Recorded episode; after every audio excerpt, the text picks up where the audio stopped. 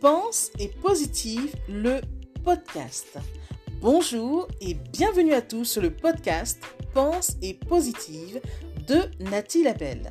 Je suis auteur de plusieurs livres de croissance personnelle et j'ai à cœur de vous bonheuriser, c'est-à-dire de vous diffuser des pensées d'amour, de paix, d'espoir, des pensées optimistes afin de nous aider, nous inspirer, nous motiver, nous encourager et surtout nous revigorer.